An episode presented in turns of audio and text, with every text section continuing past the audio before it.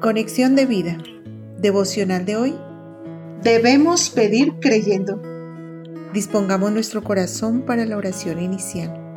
Señor Jesucristo, me enseñaste a orar para tener un canal de comunicación contigo y para presentar ante ti las situaciones de mi vida. Dame la confianza y la fe para entregarte mis cargas y descansar en tu presencia, teniendo la certeza de que oyes mi oración y estás presto a responderme. Amén. Ahora leamos la palabra de Dios. Mateo capítulo 21 versículos 21 al 22.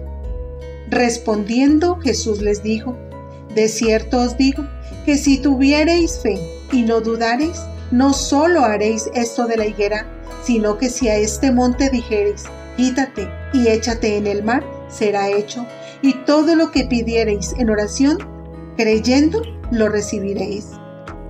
La reflexión de hoy nos dice, en esta promesa, Jesús agrega un elemento importantísimo para la oración. Debemos tener gran confianza en Dios y debemos pedir creyendo. Nuestra fe debe ser tal que cuando pedimos debemos tener la convicción de que será contestada. Sin embargo, no es la única condición para recibir respuesta. La Biblia establece varios elementos para una oración eficaz. Debemos orar en el nombre de Jesús, orar con el deseo de que se haga la voluntad de Dios antes que la nuestra y permanecer en su palabra. Si no entendemos bien esta promesa, podemos desanimarnos cuando no vemos la respuesta inmediata de Dios. Si la entendemos correctamente, producirá poder en nosotros Jesús promete que la oración nos da la capacidad para hacer grandes cosas. Es la manera de recibir su poder para solucionar las situaciones adversas. Es el canal para eliminar montañas de dificultades. Por tanto, debemos orar, levantarnos y obrar. Pero a veces hay que esperar y dejar actuar a Dios en las cosas que parecen imposibles y que solo Él puede resolver. La oración nos sirve para aceptar situaciones que no pueden ser cambiadas, como el ejemplo del apóstol Pablo, que le pidió al Señor ser sanado de una enfermedad en los ojos, un aguijón en la carne.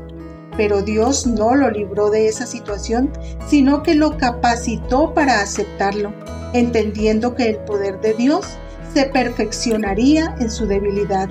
Su situación no solamente fue aceptada, sino transformada en gloria. El mismo Jesús en Getsemaní oró intensamente en su agonía por su inminente muerte en la cruz, pidiendo pasar esa copa, pero esa petición no podía ser concedida. Oró hasta recibir la fortaleza para cumplir con la voluntad del Padre. Su situación fue transformada y lo condujo directamente a la gloria de la resurrección. Detrás de una petición siempre está la voluntad de Dios y el propósito por el cual nos permite pasar por situaciones difíciles que generalmente nos llevan a fortalecer la fe, a crecer espiritualmente y a ver su gloria.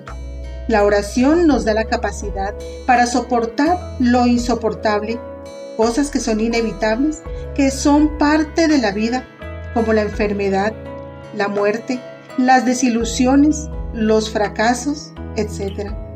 La oración es un bálsamo de consuelo, fortaleza y paz cuando llevamos nuestras cargas y descansamos en el amor y la misericordia de Dios. Visítanos en www.conexiondevida.org. Descarga nuestras aplicaciones móviles y síguenos en nuestras redes sociales.